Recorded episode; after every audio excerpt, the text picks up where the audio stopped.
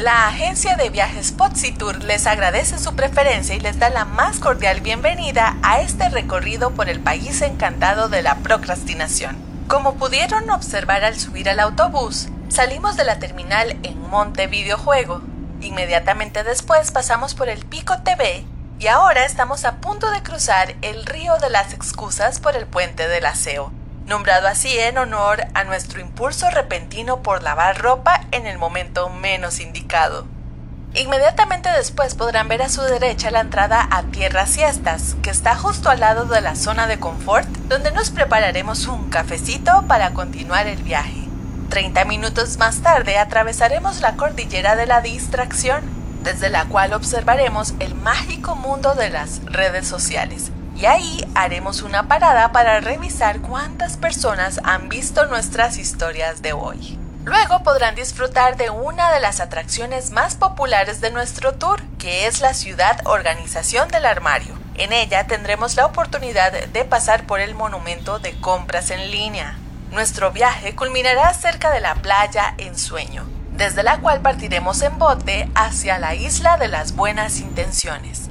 Quienes deseen quedarse por allá pueden hacerlo todo el tiempo que quieran, pero si al llegar se dan cuenta de que les gustaría cambiar el paisaje para lograr más cosas en la vida, entonces diríjanse al aeropuerto local y tomen el vuelo directo al episodio número 53 de Positivo.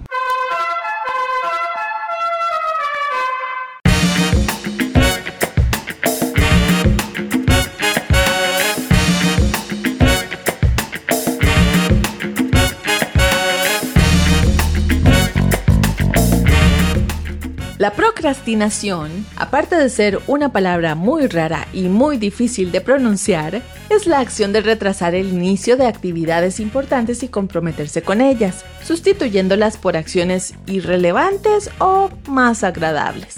Afecta desde deberes sencillos como arreglar una grieta en una pared, el inicio de un buen hábito como beber más agua, hasta la toma de decisiones importantes. El término procrastinación proviene del latín procrastinare, que es dejar un asunto para mañana o aplazarlo. Esto no solo representa un ladrón de tiempo, sino que se corre el peligro de aplazar decisiones con consecuencias realmente complejas. Por ejemplo, retrasar una revisión médica puede dar lugar a una enfermedad grave. Identificar este hábito es difícil ya que a menudo se camufla con la rutina, pero si conoce más sobre esta tendencia, podría amortiguar el golpe a sus ganas de progresar cuando aprenda a ignorar esa voz traicionera que le susurra, déjelo para mañana.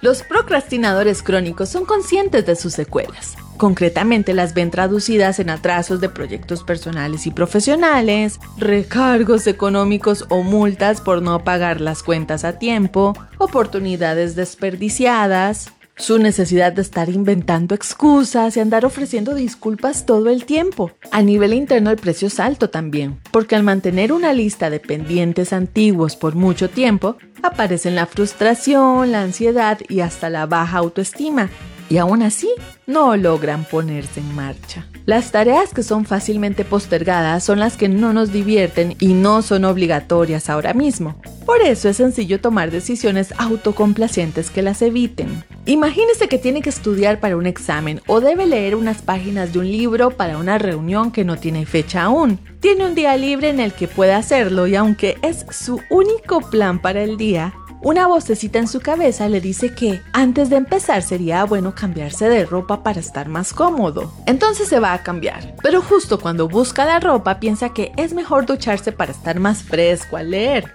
Cuando va por su libro, pasa por la cocina y se le ocurre buscar un bocadillo y alguna bebida, para luego no tener que levantarse. Mientras está comiendo, mira por la ventana y el día está hermoso, como para dar un paseo. Y curiosamente recuerda que toda la vida le han dicho que hacer ejercicio es bueno para la salud, así que sale. A mitad de la caminata se atraviesa un centro comercial justo en su ruta. Obviamente tiene que entrar y ver qué negocio nuevo hay. Y sin darse cuenta, el día se le fue. Es normal que empiece a ponerse nervioso, a estresarse y a sentir culpa porque va a tener que buscar otro momento para estudiar. Cuando realmente se podría resolver con solo tomar las hojitas y leerlas y ya. Los motivos para posponer las cosas suelen estar relacionados con factores como el perfeccionismo y el miedo al fracaso. Es algo así como pensar que si lo hago ahorita no estoy tan preparada y entonces no me va a salir bien, mejor lo hago luego. En otros casos se manifiesta como consecuencia de rabia e impaciencia. Cuando alguien piensa que debería poder con todo y se encuentra con sus limitaciones, se siente impotente. Eso trae enojo consigo mismo y entra en una espiral de frustración y enfado, cayendo en la procrastinación. La necesidad de sentirse aceptado por los demás también puede ser una causa, fíjese. Si actuamos para que otros nos quieran y tratamos de cumplir todas sus demandas, iremos postergando nuestros propios planes. Y lo peor de esta dinámica es que no importa cuánto nos esforcemos, es imposible agradar a todo el mundo.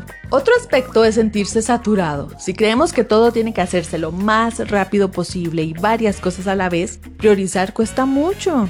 Así que el agobio nos llevará a posponer. Es clave aprender a diferenciar lo importante, lo urgente y lo aplazable y analizar bien el tiempo que nos va a tomar hacer X o Y tarea. Muchas veces pensamos que las cosas nos van a tomar menos tiempo del que realmente toman. Y si después de unas semanas de estar priorizando sigue la lista interminable de cosas, hay que revisar y resolver si nos estamos comprometiendo con más cosas de las que podemos cumplir, al menos para ese momento. Si en este instante siente que ya solo me falta decir su nombre para terminar de describirle, tranquilidad, que aquí van algunas soluciones para que dejemos de ser unos procrastinos crónicos.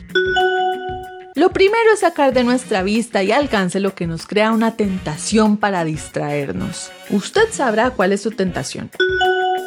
También es útil dividir las grandes tareas en subtareas que sean manejables. Hágase preguntas como ¿qué es lo primero que tengo que hacer para abordar este tema? Y después, y luego, y así paso a paso y cómodamente se acercará al objetivo final. Rompa la barrera del primer minuto. Si logra superarlo, ya tiene hecha la mitad del trabajo. Después de 5 minutos, su cerebro será el que le ayude porque le creará la ansiedad para terminar lo que comenzó. Evite los argumentos autopermisivos como, ay, no pasa nada por un día que me atrase o voy a revisar el Face solo 5 minutos. Hacer esto de vez en cuando es bueno para desconectar en periodos de estrés, pero si no es el caso, déjese de habladas y empiece. Asociar una tarea que nos parece aburrida con algo agradable como una recompensa eleva la motivación. Póngase premios que le gusten. Dese un pequeño descanso al terminar cada tarea para recuperar fuerzas. El cansancio multiplica el desinterés y reduce la capacidad de esfuerzo. Cuando tome una decisión, comuníquela. Exceptuando a los políticos, para la mayoría de la gente una promesa pública sí es más difícil de incumplir. Cuéntele a un par de personas que ha decidido lograr algo en un plazo específico de tiempo. Eso puede obligarle a cumplir su palabra. Si el problema que enfrenta es que tiene muchas responsabilidades diarias, un buen ejercicio de tres pasos es 1. Enlistar las tareas. 2. Asignarles una prioridad o un orden.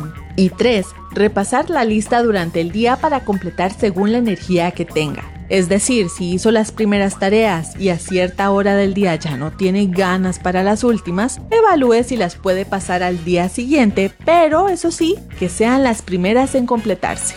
Es cierto que no hay que afanarse por resolver todas las cosas en un solo día. La vida en realidad es un proceso, pero tampoco hay que irse al extremo y desperdiciar la energía que tenemos hoy. Una frase atribuida al actor inglés Christopher Parker dice, la procrastinación es como una tarjeta de crédito. Es muy divertida hasta que te llega el estado de cuenta. Y hablando de llegar, este episodio ya llegó a su final. Ay, qué emoción que se haya podido conectar conmigo hoy a través de las plataformas de podcast o por la glamorosa señal de Glam Stereo. Soy Lili González y espero que nos encontremos pronto en un nuevo capítulo de Positivo. ¡Chao!